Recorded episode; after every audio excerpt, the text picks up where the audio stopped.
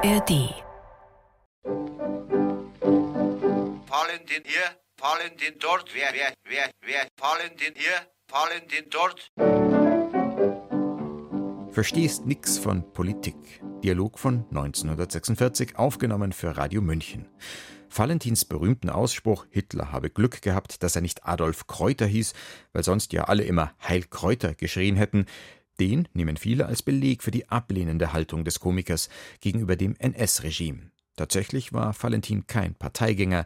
Den Heilkräuter-Wortwitz zu reißen, hat er sich gleichwohl erst nach dem Ende des sogenannten Dritten Reichs getraut. Wenn's nix von der Politik verstehst, na redst nicht so saudum daher. Hey, das, hey. das heißt nicht Komponist, sondern Kommunist. Wie heißt das? Kommunist.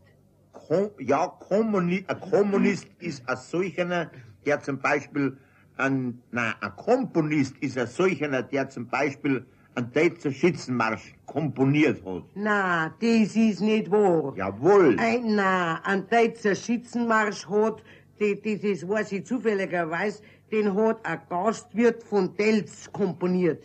Ist ja verkehrt, du meinst, der musiziert. Na, einer, der wo eine Musik macht, ist kein Komponist, die, uh, das ist ein Musikant. Nein, der wo Musik spielt, ist ein Musikant. Du spinnst ja. Dann war ja mein Radio daheim auch ein Musikant, der spielt auch auf der Musik. Du redst noch grad so dumm daher wie damals im Weltkrieg 1914.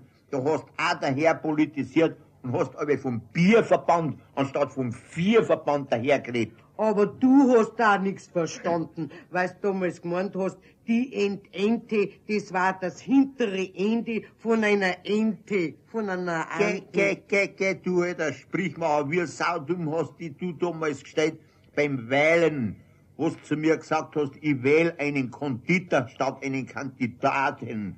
Und wie du zu mir noch gesagt hast, für einen Kamikehrer ist jetzt eine harte Zeit, weil wenn der am Radio hört, ist er ein Schwarzhörer. Gell? Äh, geht, das habe ich doch bloß aus Gaudi gesagt. Ein Gaudi. Hast vielleicht auch ein Gaudi gemacht, wie du gesagt hast, dein Schwager ist Strumpfbandführer geworden statt Sturmbandführer. Äh, hör du auf, da, da habe ich mich ja bloß versprochen. Ja, dass du für dein Alter nur so saudumm bist, da hab ich heute noch den Beweis.